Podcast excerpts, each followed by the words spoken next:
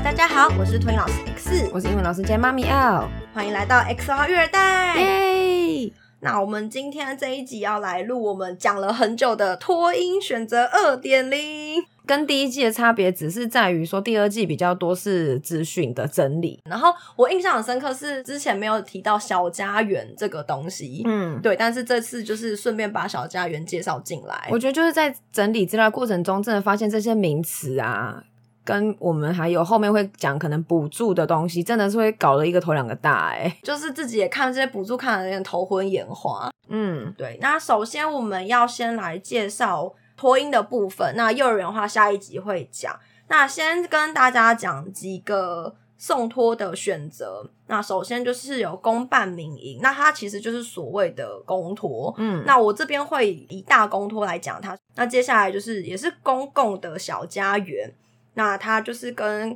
大公托一样，就是如果家长在登记的话，只能大公托选一，小家园选一，这样。嗯，就你不能选两家小家园，嗯，或是选两间大公托，不行，就是这两个，因为他们都是公共的，就是只能各选一个登记。OK，，对，然后再来就是准公共的部分，就是有准公共托婴中心，还有准公共的居家托育人员。嗯对，那再来的话就会是私立的，就是他没有跟政府签约的私立托婴中心跟私立的居家托育人员，那还有嗯到府的保姆。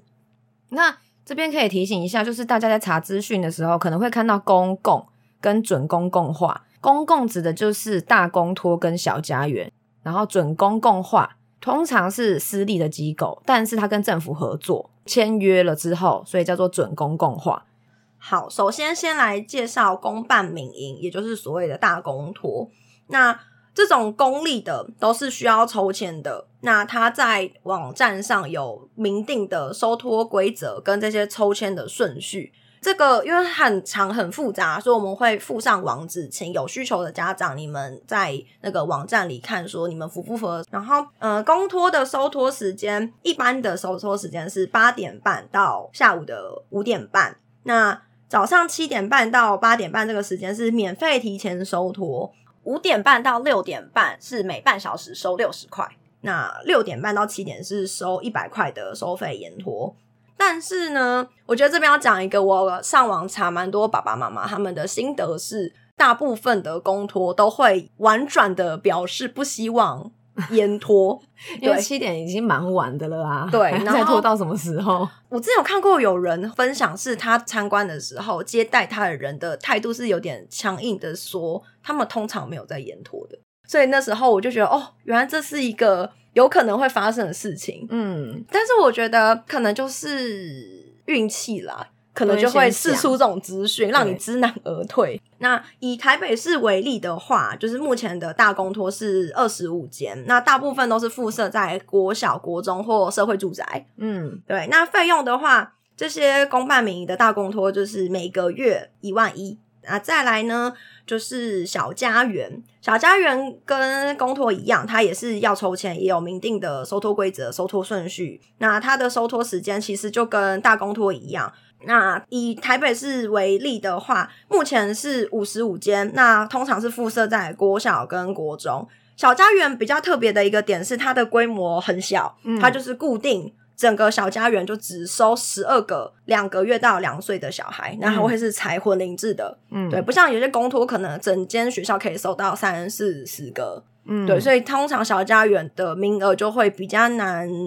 排到啦，对。对，因为真的太机会太少了，而且当初我们其实有去抽一个小家园，因为它是刚好新成立的，完全没有抽到。而大公托我们当初抽签有候补候补啦，不是抽签抽到、哦候补，然后我们中间有被通知说有名额了，要不要去？但是因为哦那个时候就考虑到说小孩已经在就是当时的托婴中心待一段时间，适应上什么也都 OK。那我老公就觉得说，好像不应该为了说要换一个相对比较便宜的支出比较少的地方，可是去改变小孩已经习惯的环境啦。哦对，那后来就考量之后，就决定留在原本的地方，我们就没有换了。哦对，所以如果说是大公托或小家园，就是都有可能你会有候补的机会，但是你要等到什么时候，这真没有办法保证。对，那小家园的收费部分，月费是一万四千五，但是副食品跟保险还没有计入。那如果以今年为例，就是大公托跟小家园能登记的年龄是一百零九年九月二号后出生的小孩，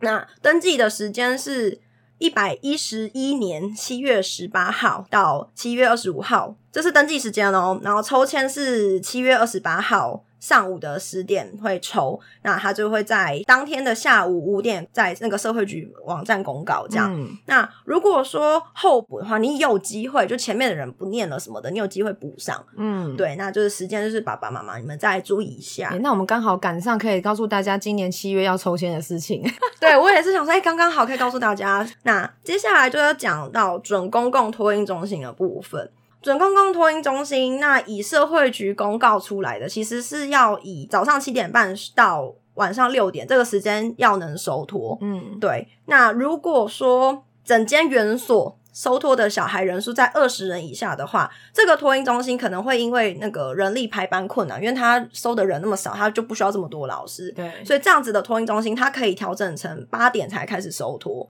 那如果说是因为这个原因，然后他八点才开的话，这是非常有可能发生的事情。对，那可能这个园所就会比较难配合爸爸妈妈，有比较早要送托的需求。嗯，对。再来，准公共托运中心六点之后就可以开始收延托费，那一小时是一百二为上限。嗯，所以说爸爸妈妈，如果你们比较晚下班啊，或者说你们下班后到托运中心可能是会比六点还晚的，那就要有心理准备，可能会被收这一笔。那再来收费的部分，以台北市各行政区平均来看的话，是两万一到两万二。那这个是注册费也平均加进去月费后哦，就是一个月它就是只能收到你两万一到两万二这个钱。如果说延托费就是再往上加，延托费没有算在这个平均金额里。对，那我有查到一个资讯是八月开始。平均月费可调涨五百块，但是是只调涨新收托的小孩。嗯，对，所以如果爸爸妈妈你们现在有在考虑说，哎，要不要送托婴中心啊？八月前赶快送，因为八月后要可以涨五百块了。对，真的，哎，我也是最近做功课才发现要涨嘞。你们自己员工都不知道，我不知道，我们 主任园长没有讲，主管可能有知道，但是员工不知道。对，然后之前在我们第一季的那个如何选择托婴中心的时候，就是有推荐爸爸妈妈，你们可以选准公共托婴中心，是因为准公共托婴中心爸妈能拿到的补助比较多。嗯。对，那今年又要再涨了，但是目前的话是七千块。对，目前中央给的就是七千块。对，就如果你送的是准公共同一东西的话，你可以领七千块的。那因为台北市额外还有台北市的津贴。那以我们自己的经验，就是当时就是还没有调涨之前的，我们是总共拿了一万块的津贴，就是六千。地方地方给了四千，然后中央给的六千。对对，所以加起来是一万块。其实。我知道讲到津贴这个事情，大家一定会一头雾水，因为那个数字到底哪一个是哪一个，可能会搞不太清楚。那准公共化托婴中心这个补助的部分呢，会由学校这个机构这边一起统一去申请。对，所以如果爸爸妈妈有呃可能经费上的考量的话，当然优先顺序可能会选公共的，就是刚刚前面提过的大公托或是小家园。那如果是你必须要选私立的机构的话，优先就是可以朝准公共托婴中心这个方向去找。然后学校会同意帮你去申请这些补助，你只要注意你的款项有没有进来就可以了。对，还有另外一个要注意的点是，会要提供邮局的账户。因为我们真的有家长没有办邮局的账户，所以他为了要申请拿这个准公共补助，他特地去邮局开户。真的，哎，这我倒不知道，因为我我的认知觉得大家一定第一个账户都是邮局啊。所以就是要提醒爸爸妈妈，如果你们之后有要把小孩送到准公共托运中心的话，要记得先看自己有没有邮局的账户。对，那这边提醒一下，就是如果呢申请补助，拿到补助的时间呢，会是每个月的月底拿到前一个月的钱。所以你就是要去注意，你有没有收到这个款项，就是每个月月底去刷本子这样。那再来，政府对于要加入准公共通信中心的学校有一些要求，就比如说老师的投保集聚要从两万八千八起，那三年内要调到三万以上。然后他也会补助学校一笔经费，那每年补多少不一定。然后反正就是那个钱，就是学校可以去买教具啊，嗯反正就是学校就是要再提供明细回去给社会局，他才会拨款下来。但是就代表说学校跟政府报账的概念啊，对，可是就代表学校有一个稳定买新玩具的机会，嗯对啊，所以准公共化就是对于这些事情它有要求的，所以准公共化大家才会觉得说它比较有保障。嗯，再来我们就讲到。私立的托婴中心。那我觉得私立的同一中心，我们比较没有去列一些明确的资讯，是因为它其实就是比较规范呢。因为它其实一样要评鉴，它一样要合格，就是它政府对于这些私立的，不管它加不加准公共化，它的规范都是一样的，你要有相同的条件，你才能立案。对，那最后你要不要选择跟政府签约，那是学校的决定。那私立的不跟政府签约，就代表他不想要有可能收费的上限，对，或者是他收托的时间，他不想要被绑死。还有就是延托费的部分，他想收多少是他自己决定的。嗯，那这就比较像是消费者愿意买单，因为我们在查这些资料的时候，我就会发现台北市有一间私立托婴中心，它的注册费竟然收到十万块，哇，但是就有这一间特别高，对其他大概是落在四到五万。嗯，对，可是，一般准公的托运中心应该是差不多注册费就是三万块。对，所以就是说，一般私立的注册费就是可能四五万起的都是有可能的，对然后更不用说还有月费，可能一个月一万七、一万八，甚至两万的都有。对，那延托费也是，就更不用讲，因为像准公有被要求是一百二为上限，嗯那我们有看到很多是那种半小时一百五，然后甚至是一小时两百的。那还有有一家直接跟你说，你如果是常态性的要延拖，就是直接收你一个月两千一，对，所以就是，早上延收一笔，晚上延再再收一笔笔。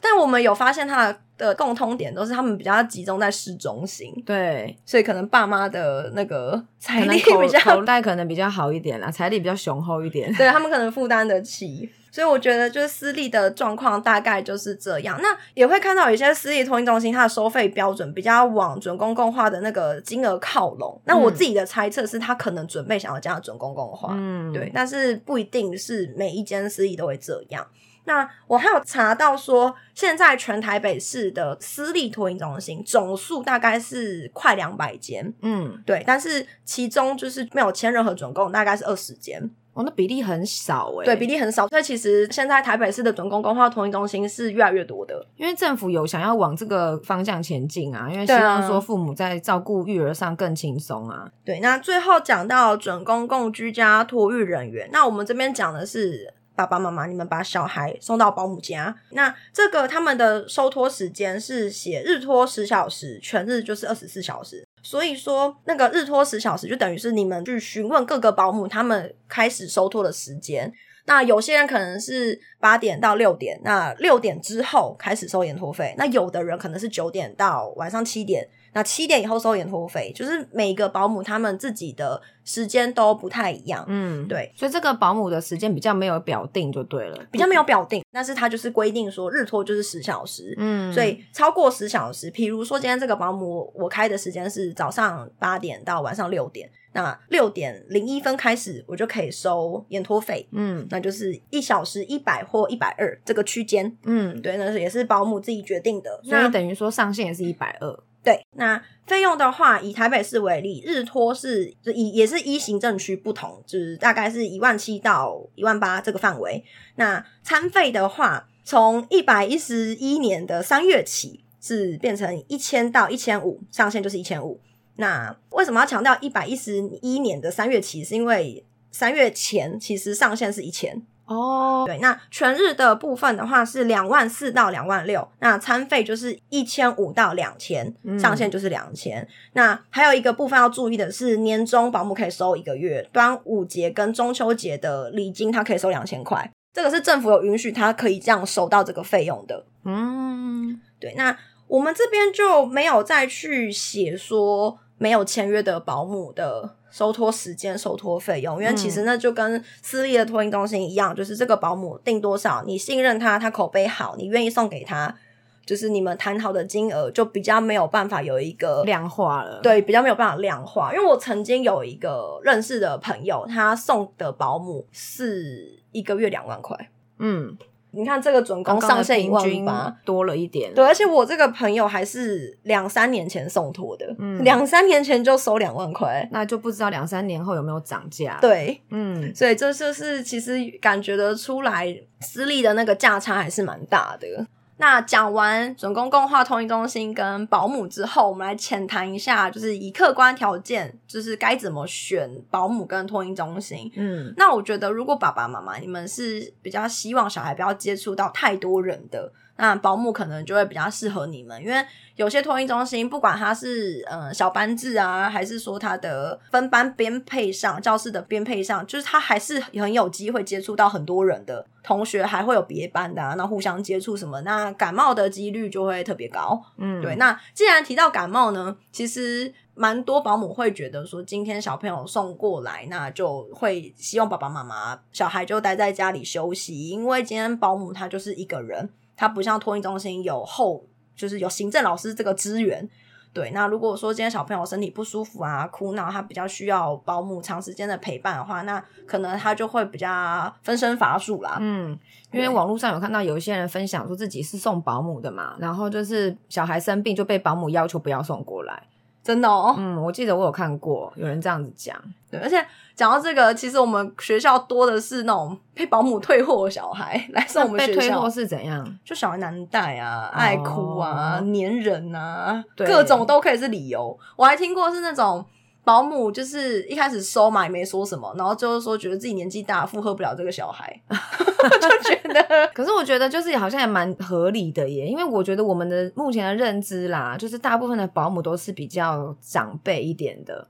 对，所以感觉好像可以理解，就是有一些保姆可能体力上可能没有办法负荷，因为小朋友可能比较好动嘛，可能体力比较旺盛啊等等的。。那另外的话，如果要讲到说喜欢说跟很多小朋友做朋友啊，想要非常丰富的课程啊，可能就会托婴中心比较适合。对，私立的或者是准公共化托婴中心，可能比较有机会朝这个方向去规划。那所以我们就来讲到最重要的补助的部分。我们这边就只先讲中央的部分，因为不同的县市有不同的补助，那就是可能请听众再去搜寻一下自己的县市有没有额外再给补助。对，对，首先就是如果今天你是给私立的保姆带、私立的托婴中心带，或是你自己带、你的爸爸妈妈带的话，一个月是三千五。对，这个是育儿津贴，每个人是三千五。那今年八月起有要调到五千块，那我们就是等八月之后，我们再再看看来看看有没有调。对，有没有调？对，那接下来如果说你零到两岁，你又把你的小孩送出来，公共化的就是指大公托小家园的话，是一个月四千块。嗯，对，那他是说八月起要调整到五千五。好，那再来准公共化的部分呢，是指准公共化托婴中心，然后准公共化的在宅保姆，他一个月是七千块。那今年八月起要调到八千五，这就是补助的部分。那我们这个图跟我们前面讲说，嗯，抽签的那些顺序啊，跟资格啊，我们的网址也都会放在我们的资讯栏。嗯，对，那大家有需求的就点进去看看。那我们的我们，因为我们会以台北市为主去放我们查到的那些资讯，因为我们这集节目里也都是以台北市为例来做分享享。对，所以如果是其他县市的爸爸妈妈的话，就可能需要麻烦你们再去多查不同的单位的资料。但是原则上就是找社会局的网站查，因为托婴中心的部分是归社会局管的。对，那最后想要跟爸爸妈妈分享一个小小的注意事项是，如果决定要把小孩送出来上学，就不管是找保姆啊、托婴中心等等，就是建议半年就差不多要开始询问了。嗯，因为像我们当初不知道，原来托婴中心这些学校是很抢手的。我们其实是我要送托的时间是，因为我刚好那时候卡过年，所以就是加过年，其实我是两周后我就要送了。然后就是搜寻我们家附近的有准公共化的托婴中心，因为我们其实当初设定就是没有想找保姆啦，所以我们的方向很明确，就是托婴中心。然后又是准公共化，又符合我们需求，我当时只能参观了两间。然后呢，其中一间参观完之后又不喜欢那个环境，那还好呢，那个时候送的那一间有满意，所以我们才有地方去耶，不然你就会尴尬，不然我就尴尬了，真的。我觉得另外一个点是因为托婴中心其实没有像幼儿园那样有很明确的学期分界。嗯，其实应该说，其实我们一样也是有，就说是八月是新学期，对然后再来是二月是新学期，但就是因为托婴中心这个年纪的小孩比较是偏向爸妈随时想送，对就送出来，就看你的年龄啊，对有没有到，因为满两个月就可以送嘛。对，那小孩随时都会生出来啊，可能四月生、五月生、六月生，那就是刚好就是卡在那个学期的尾巴。可是产期很难讲嘛，对啊，预产期难讲啊，所以托婴中心随时都可以去问问看有没有名额。对对，因为像我们还蛮常是那种小孩还在肚子里的，就先来问了，那他可能就是会说，哦，他可能预产是五月好了，他就问说，家长非常有那个先见之明哎。对他就是五月要生嘛，他就会问说七月送的话有没有名额。哦对对对，就是要往前去准备啦。呃，要讲一个是比较会有名额的情况下，当然还是会是那种呃七月毕业季，因为满两岁的小朋友可能会去幼儿园。对，但是要讲到这，我觉得还是有个想要跟大家分享，就是还是先以你们觉得你们去的路程最方便的托婴中心为原则开始问，嗯，因为我真的听到很多是那种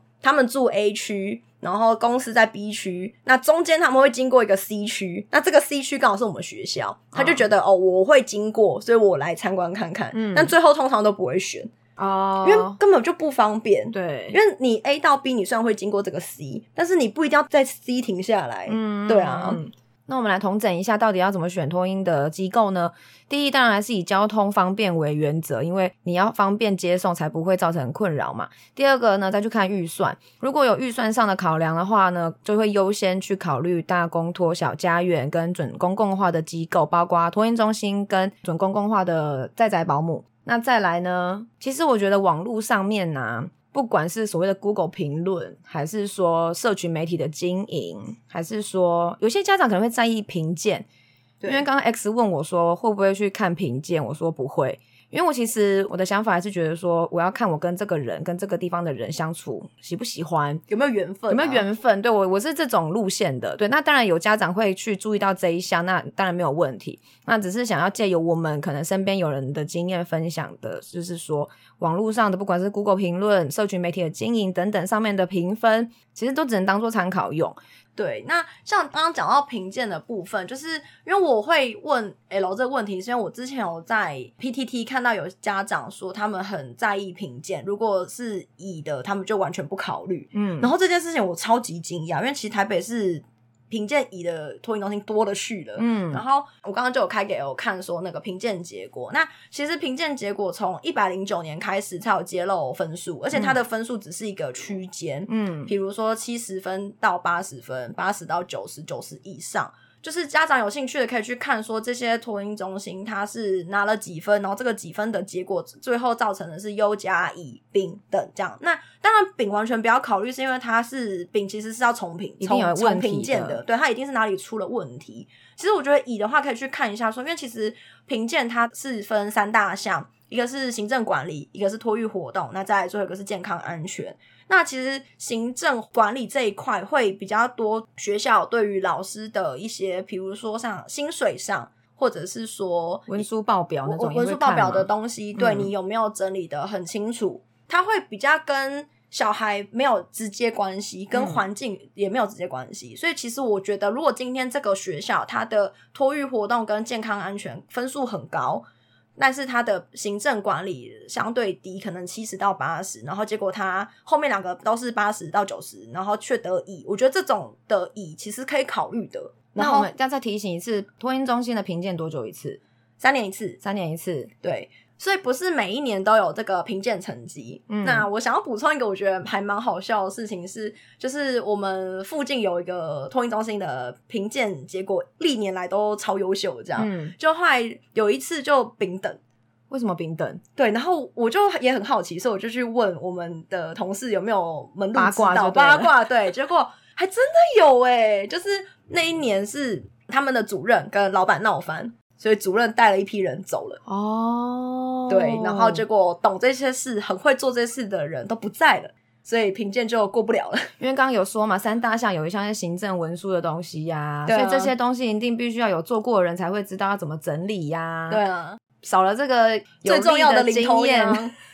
哇哦，OK，对，所以不要因为他往年的成绩都很好，而觉得他也会一直好这么好。对，嗯其实这中间都是很多可能性的。对对啊，所以其实为什么 L 说评鉴他当参考，我觉得他讲的也没有错，因为他看的是缘分，他觉得今天他跟这个园长啊，跟这个老师相处沟通上是舒服的。但是也会有一方说法，会觉得说，他们也觉得评鉴就是一个做表面功夫的事情，你连表面功夫都做不好了，我怎么相信你把小孩带好？对，当然，对，那我觉得这就是。呃每一个人看的每个人看法不一样，对。那像我自己也会比较倾向是跟 L 一样，像我们学校，我们是园长自己告诉我们说有就好了，哦他不想要我们把时间花在这个上面，嗯，因为你平常其实还要做小孩的成长的记录啊，对啊，所以我觉得，当然评鉴是政府去监督每一个机构的必备的、必要做的事情啦。但是你要拿它当做是依据参考说哦，这一家优等就一定好，我觉得我个人会打问号啦。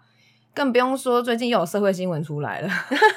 所以我们就不多探讨这些了。对，那就是一样，大家有需求的话，就社会局网站其实都可以查得到，说每一个托婴中心大概在什么地点，收费是什么，其实都有公开的资讯可以去搜寻。我们今天借由这一集，只是想简单的帮大家稍微整理一下，因为看到说到底什么补助，什么多少钱，到底什么收费，怎么抽签，这些这资讯非常的多。希望大家听完这一集之后，有稍稍的理解一下到底这些差别有什么。对，以上就是我们这一节节目内容，喜欢的话欢迎订阅及分享，要记得去帮我们按赞我们的粉丝团或者是 Instagram 哦。谢谢大家，拜拜。拜拜。